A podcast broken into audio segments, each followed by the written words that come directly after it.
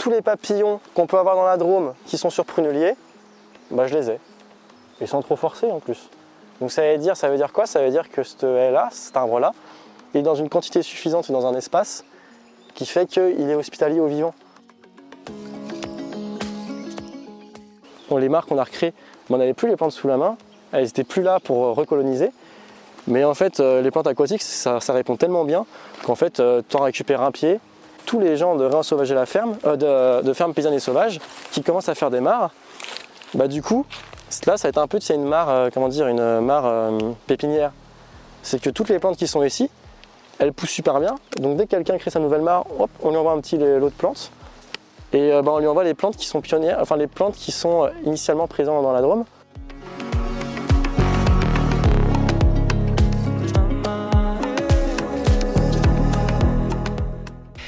Bienvenue dans l'épisode 80 du podcast Agroécologie voyageuse. Moi, c'est Opaline, créatrice de ce podcast, et je passe une grande partie de mon temps à collecter les paroles et expériences inspirantes de paysans et paysannes et de tous les humains qui régénèrent la Terre, pour vous les partager ici. C'est ma passion, vous l'avez peut-être remarqué si vous suivez le podcast depuis quelque temps. À la fin de l'épisode précédent, nous étions arrivés à un moment de la visite de la ferme du Grand Laval dans la Drôme, où Melvin présente l'incroyable effet des haies sèches. Ces haies, constituées de bois mort glanés sur la ferme, et qui représentent des habitats pour un grand nombre d'espèces, et notamment les reptiles. Melvin va continuer de parler des mares, il y en a quand même 17 sur la ferme et chacune est unique, et de toutes les manières de favoriser la nidification de certaines espèces d'oiseaux et de reptiles sur une ferme. On va découvrir ensemble les haies spontanées et voir les différences de diversité entre les 25 hectares de terre repris il y a 5 ans, les 5 hectares repris par Sébastien et Elsa il y a un an, et les parties de la ferme réensauvagées depuis 17 ans. Préparez-vous à une petite surprise à 4 minutes. Belle écoute.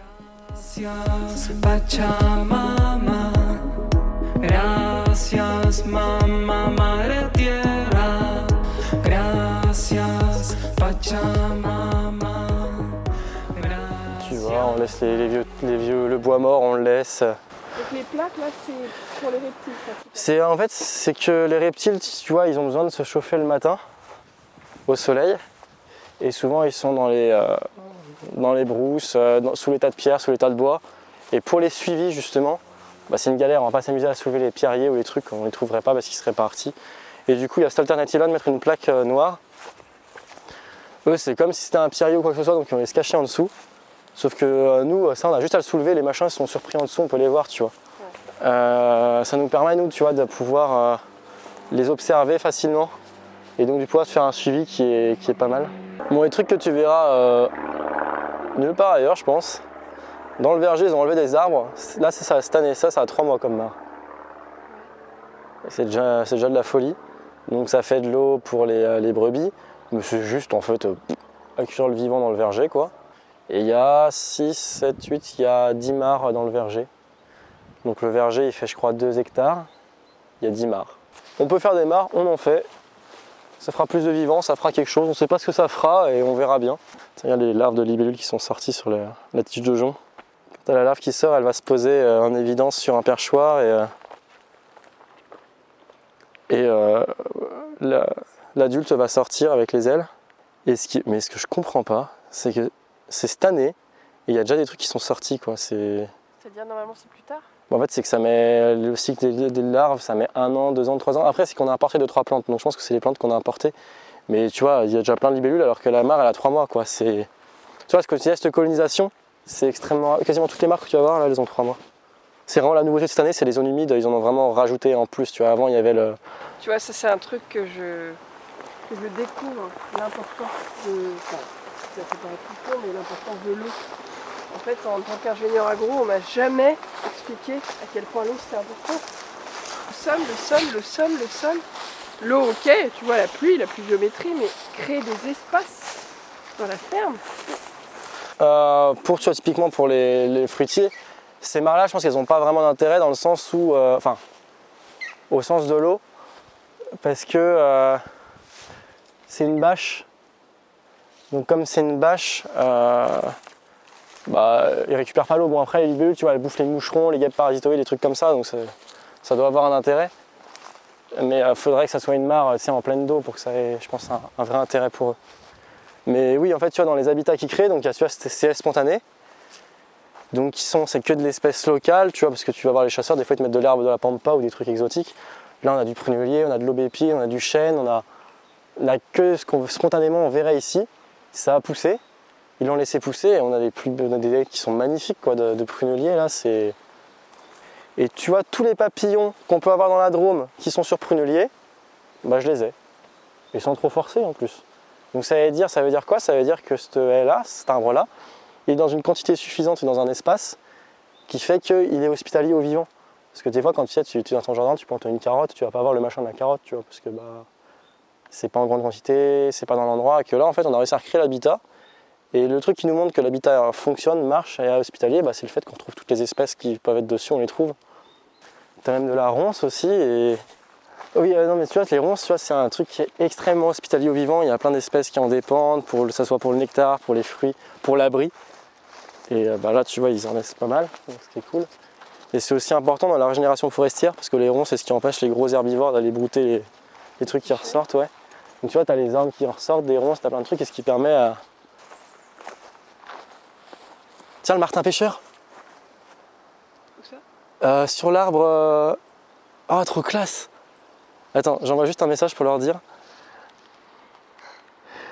Eh non, mais attends. Parce que lui, en fait, je vais te montrer un truc après, mais Ah oui, on le voit. tu le vois? Cool. Je sais pas si c'est barré, les jumelles, ça peut être utile. En fait. Ah, oui. Tiens, Je pense qu'il. Ah oui, il se barre là. L'œil, hein. Et tu penses qu'il vivait avant dans cet endroit-là? Euh, Martin Pêcheur, bah, ici on l'a déjà croisé l'hiver, c'est en hivernage. Donc tu sais, il est de passage parce qu'il n'avait pas son habitat. Il y avait genre 2-3 mares sur la ferme. Euh, Martin Pêcheur, il a besoin de quoi? Tu vois, typiquement, c'est ça. Il a besoin donc de- d'eau avec euh, de l'amphibien ou du poisson pour se nourrir. Et il a besoin de modes de terre à nu abruptes pour creuser sa galerie et nicher. Donc l'hiver, il, il pouvait passer, il pouvait rester quelques jours, manger 2-3 larves et tout, ça lui faisait à manger. Il n'avait pas l'endroit de nidification. Là, ça c'est la mare, elle a, elle 3 mois aussi, l'a- elle a été créée cet hiver. Et qu'est-ce qu'ils se sont dit?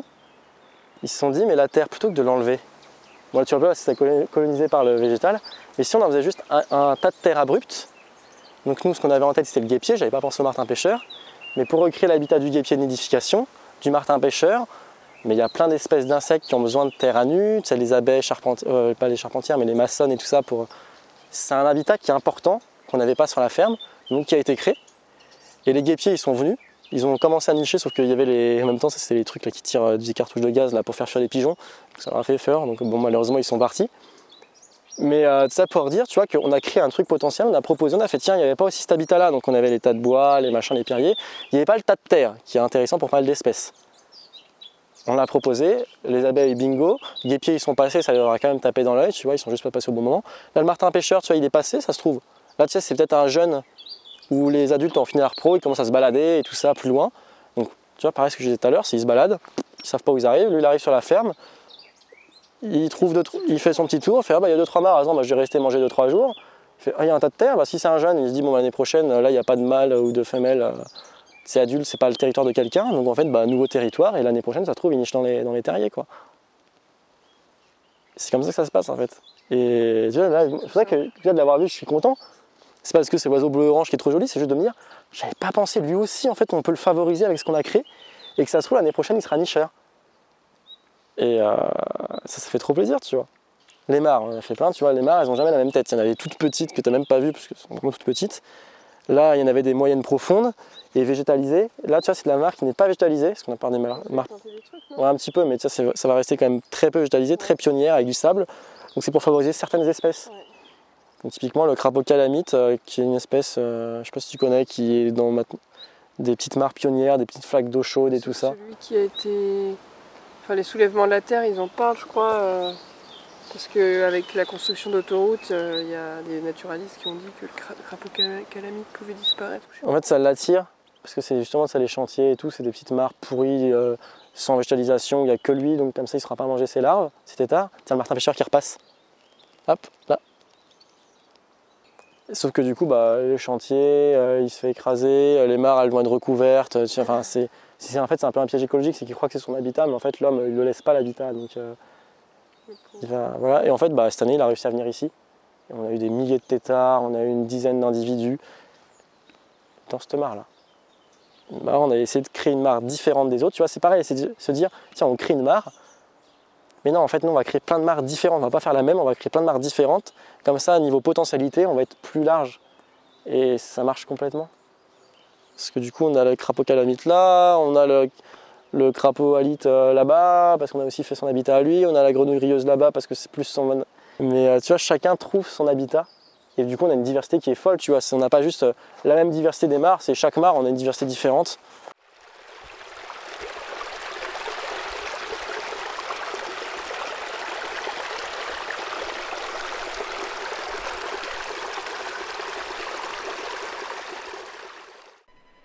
Petite pause ici pour vous partager quelques chiffres issus de l'intervention de Melvin au Festival en ligne des Jardins Forêts.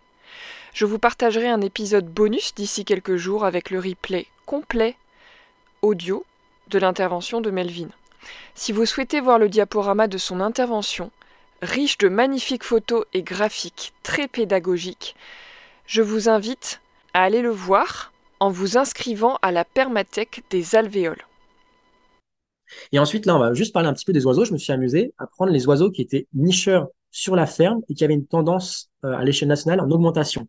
Donc, typiquement, la maison charbonnière, à l'échelle nationale, elle est en augmentation de plus 7% en 30 ans.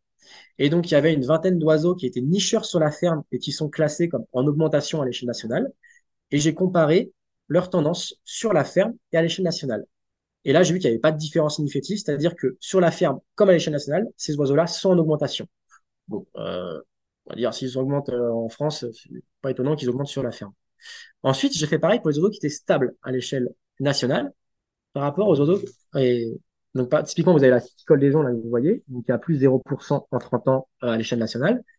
Et il y avait donc la cysticole qui est nicheuse sur la ferme. on en a d'autres aussi, des oiseaux qui sont stables à l'échelle nationale, qui sont nicheurs sur la ferme. Et je les ai comparés leur tendance sur la ferme à la tendance nationale.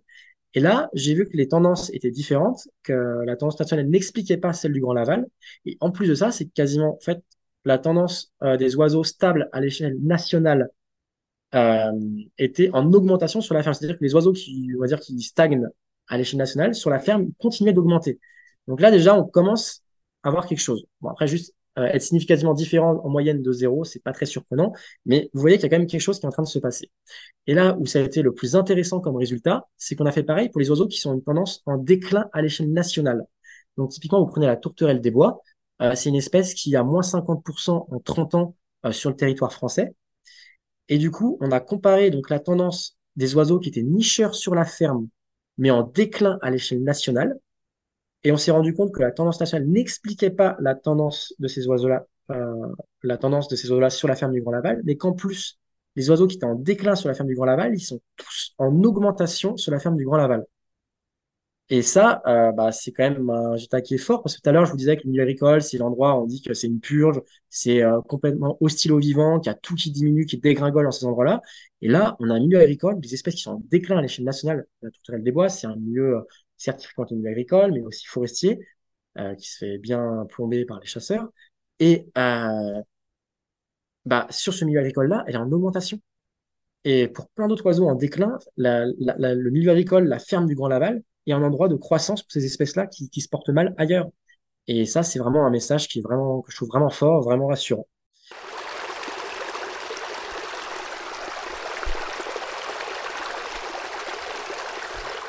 Et euh, tu vois, donc ça, c'est une haie plantée. Donc tu vois, bizarrement, elle est moins, moins folle que les haies euh, qui n'ont pas été plantées. Et il y a un truc, tu vois, c'est que comme c'est des haies qui sont récentes, les cavités tout ça, on ne peut pas les proposer aux animaux pour l'instant parce que les, haies sont récentes. Et ça, ça va prendre vraiment longtemps à faire. Et du coup, il y a Brice, qui est président de Grand Cheval à la ferme, qui est aussi, euh, tu sais, qui a agri nichoir, je sais pas si tu connais, qui, il va dans les milieux agricoles et il, propose de mettre plein plein de nichoirs pour offrir des, bah, ce qu'on ne trouve pas dans les fermes récentes, c'est qu'il n'y a plus de cavités. Et le temps que les arbres poussent, le but c'est pas de remplacer les cavités, c'est juste le temps que les arbres. C'est comment inviter le vivant dans les cultures, alors qu'il n'y a pas encore l'habitat. Et du coup, bah, tu vois, il y a vraiment des nichoirs partout. Ça, c'est un nichoir à faucon cresserelle, il y a des nichoirs à chauve-souris. Ça, peut poser plein de trucs différents. Ouais, en fait, euh, ça reprend comme si c'était un gros arbre avec un trou au milieu. Dans la bûche, de l'autre côté, il y a un trou. Et tu vois, c'est vraiment ça. C'est pour l'instant, il n'y a pas encore ces arbres à trous. Comment on fait pour si on veut quand même avoir du faucon cresserelle et qu'on n'a pas les arbres à trous Bah là, on essaie de trouver une solution en attendant, tu vois. Tu peux aller sur les chantiers d'autoroute récupérer les vieux trognes qui, désinguent. Euh, ouais. Regarde ça aussi, là, regarde les, nuages de, moucherons. Et ça, c'est le plancton aérien, c'est la base de la chaîne alimentaire. je vois pas ça en milieu agricole d'habitude, tu vois. C'est donc l'état de terre, l'état de bois, l'état de pierre, les haies naturelles, les haies fruitières, les mares de différentes, euh, de, les petites parcelles, les bandes enherbées. Tu vois déjà tout ça en fait c'est des trucs, c'est tout seul on sait que ça fait du bon. Et en fait le fait d'avoir d'avoir tout mis, bah. Ça c'est planté aussi par la ferme? Non, ça c'est spontané. Spontané? Les, Ouais, les acacias c'est le premier truc qui pousse en fait, ça pousse super vite. Et juste il s'est dit bah en fait du coup plutôt que de planter, m'acharner à planter un truc que j'ai envie de planter, je vais laisser pousser ce qui pousse spontanément. Mais là, si tu avances après, c'est pas que de l'acacia. A, au pied, ça commence les pruneliers, les aubépines, tout ça. Alors là, c'était le colza qui l'a moissonné et tout. Donc là, je pense que oui, il est en train de préparer la parcelle pour autre chose. Du coup, ici, il pratique le labour peu profond, quoi. Donc c'est pas ce qu'il y a de mieux, mais c'est pas ce qu'il y a de pire. Oui, c'est ça. Parce qu'à un moment, faut... ils, font... ils font avec ce qu'ils ont. Enfin, ils peuvent pas faire sans tracteur ou quoi que ce soit, par contre. L'autre jour, quand il y avait les inventaires du vivant, il y avait un mec qui était ultra perplexe devant cette plante, un botaniste. Vraiment perplexe, je viens le voir et je fais mais. Je dis bah qu'est-ce qui t'arrive et tout? Il fait c'est un danger critique d'extinction cette plante. Il fait ah ouais?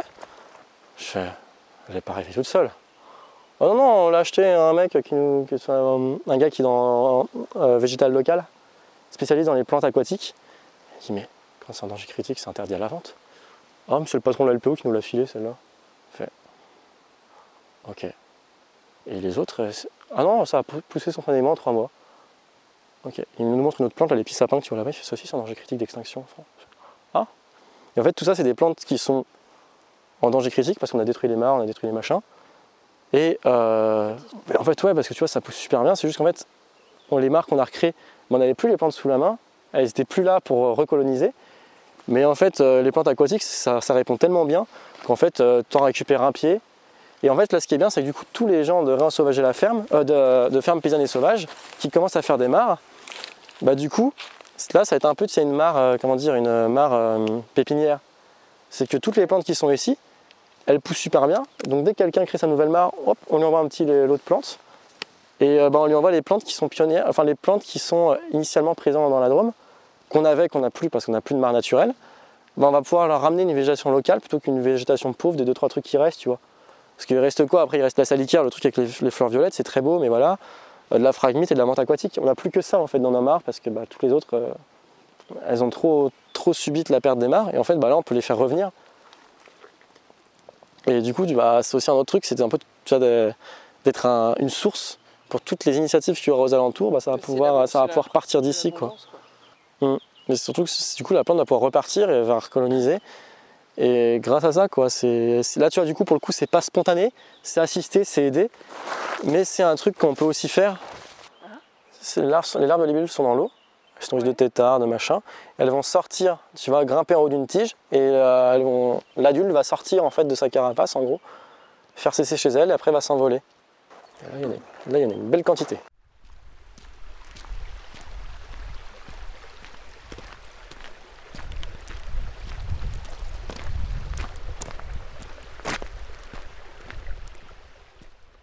Là, c'est bien beau de vous faire vibrer avec des belles images, mais euh, si on veut parler chiffres, euh, c'est plus de 2000 espèces qui ont été recensées en deux ans.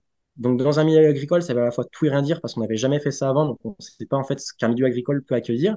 Mais quand on ouvre un guide de terrain naturaliste, par exemple, le petit papillon juste au-dessus, vous voyez la orange jolie euh, qu'on appelle les médités, dans la Drôme, il y en a sept un qui est en milieu montagnard, un en milieu euh, méga humide, très rare, très localisé, et tous les autres, on peut les trouver dans les habitats qu'il y a sur la ferme. Et bien, sur la ferme, on trouve les cinq espèces. Et euh, je ne les ai pas vues une fois, je les vois tous les jours. Et en fait, quand on jouerait un livre de terrain, toutes les espèces que je pouvais trouver dans la Drôme, j'arrivais à les trouver sur la ferme très facilement. Et en plus de ça, on trouvait des surprises, des trucs qu'on pensait pas du tout. on savait même pas que ça existait dans la Drôme. On les a trouvés sur la ferme. Euh, il y a plein d'espèces qui sont euh, qui avaient très peu de stations, donc d'endroits où on les connaissait en Drôme. Et à chaque fois, ces espèces très localisées, on les trouve aussi sur la ferme. Enfin, les 2000 espèces, on savait à la fois tout et rien dire. Ça peut paraître beaucoup pour certains et rien pour d'autres. Mais en tout cas, dès qu'on cherche une espèce enfin, qui est potentiellement présente dans la Drôme et qui a son habitat sur la ferme, on la trouve. Et c'est, euh, je trouve ça vraiment assez fort et assez parlant.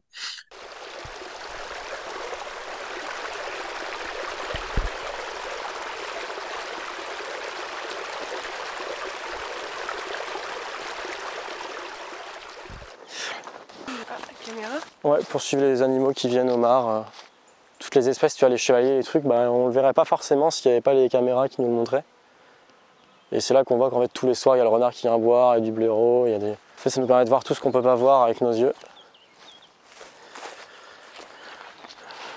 Donc du coup voilà, ce côté aussi un peu euh, colonisation assistée, euh, refaire venir des espèces qu'on sait qu'elles ne reviendraient pas sans nous, mais si on les fait revenir, on sait très bien que ça va marcher. On a essayé avec deux trois espèces d'insectes où là ça marche plus difficilement parce que bon bah, c'est compliqué une fois qu'elles ont trouvé leur habitat, bah, ces espèces, en fait, une fois qu'on a cassé le problème de colonisation qu'elles n'arrivent pas à, passer, bah, elles vont recommencer à essaimer et une fois que ça bah, après ça va pouvoir proche essayer d'aller coloniser. Et si autour il y a des initiatives qui se refont, ce qui est le cas, ça pourrait aller coloniser chez eux. Tu vois, c'est vraiment redonner un second souffle à ces espèces-là. Euh, il y a 25 hectares qui ont 5 ans et il y a une dizaine d'hectares, euh, je crois à peu près, qui ont, euh, qui ont un an. Tu sais pourquoi ils ont repris autant de surface? Alors, il y a plusieurs choses. Il y a déjà pour les bêtes, être autonome en foin, euh, enfin, ça avec toutes les sécheresses, ça c'est être plus light. Et il y a aussi cette volonté de reprendre plus de terre pour avoir une plus grosse emprise pour le vivant. Mais du coup, ils vont peut-être avoir besoin d'être plus nombreux sur la ferme Bah, c'est que là, c'est le maximum, tu vois. Ils savent très bien qu'ils ont beau avoir envie de favoriser le vivant au maximum, ils peuvent pas se permettre de prendre d'attirer plus. Parce qu'à un moment, ça va être trop galère pour eux, quoi. Enfin, le suroyèble, ça c'est en fleurs, c'est la folie furieuse pour les insectes.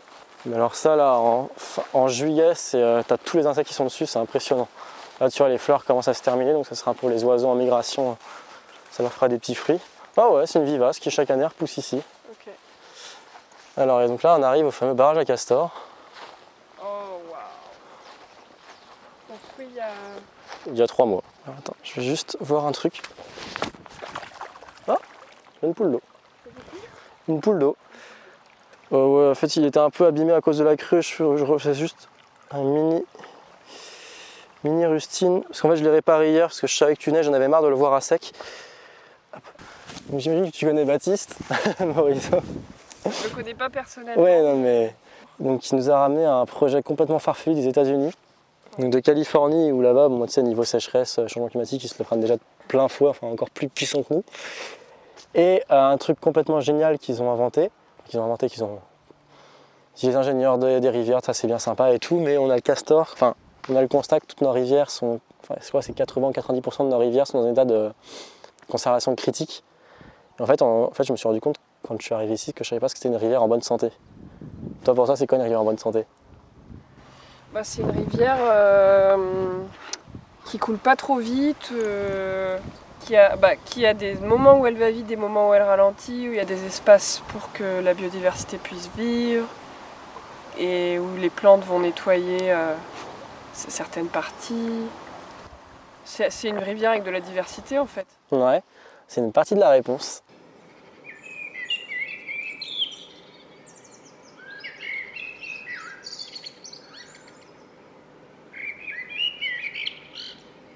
Dans le prochain épisode, Melvin vous expliquera comment fonctionne l'ouvrage Castor mimétique du Grand Laval et le vivant que ce petit édifice, mis en place avec l'énergie de plein d'humains venus sur la ferme en mars dernier, a créé en quelques mois. Je ne résiste pas à l'envie de vous partager un extrait de l'intervention de Baptiste Morisot à la Manufacture d'idées cet été, pour vous faire saliver avant d'écouter la dernière partie de cette série. Pour recevoir en direct les prochains épisodes, n'hésitez pas à vous abonner au canal Telegram du podcast. Et donc, qu'est-ce que ça veut dire? Ça veut dire que l'un des immenses enjeux du XXIe siècle, c'est, euh, comme, le dit la, comme le disent certains chercheurs en hydromorphologie, c'est de passer d'une ère du drainage à une ère de la réhydratation. C'est de changer complètement notre rapport à l'eau. C'est ce que j'appelle les pensées désaltérées de l'eau. Pour passer d'une ère où on a systématiquement évacué, bétonné, pollué l'eau, à une ère où on va systématiquement ralentir, infiltrer, protéger, partager l'eau. Et donc voilà, vous êtes dans les années 2000 et les hydrologues, les hydromorphologues, les meilleurs scientifiques du monde sur ces questions euh, font émerger cette idée. Et à cet instant, ils prennent conscience que euh, il s'avère qu'il y a une force sur Terre qui fait ça depuis 8 millions d'années. Et ça s'appelle un castor. Et c'est là que le castor devient intéressant. Le castor devient intéressant parce que sa manière d'être vivant, euh, les effets collatéraux de son existence, euh, face à une eau qui est rapide, qui a tendance à s'évacuer, euh, eh bien, il va la ralentir, l'infiltrer, la partager, la ramifier. Et ce faisant, il va créer des mondes, c'est-à-dire des habitats, pour une richesse de vie extrêmement grande. En fait, tous les taxons des fonds de vallée, toutes les familles euh, de, vie des fonds de vallée, que ce soit les odonates, les batraciens, les amphibiens, les poissons, euh, les micro-invertébrés, les oiseaux, sont favorisés par son action sur le milieu. Et pourquoi?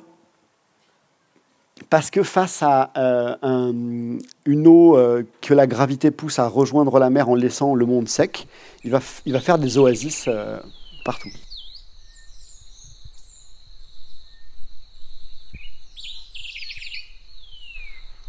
Alors, comment vous sentez-vous après avoir écouté cet épisode? Je vous invite à prendre juste un petit moment pour ressentir ce qui se passe à l'intérieur de vous. Si vous souhaitez m'encourager à continuer à développer mon travail, pouvez me soutenir sur mon Tipeee Agroécologie Voyageuse. Une autre manière de me soutenir est de mettre 5 étoiles sur votre plateforme d'écoute et laisser un petit commentaire. Vous pouvez aussi partager cet épisode à trois personnes qui pourraient être intéressées par ce sujet et suivre le podcast Agroécologie Voyageuse sur Instagram. Si vous souhaitez être tenu informé de la sortie des prochains épisodes, je vous invite à vous inscrire à ma lettre d'inspiration agroécologique, le mycélien. Tous les liens sont dans la description du podcast. Prenez bien soin de vous et surtout, n'oubliez pas, ne soyez pas expert, soyez vers de terre.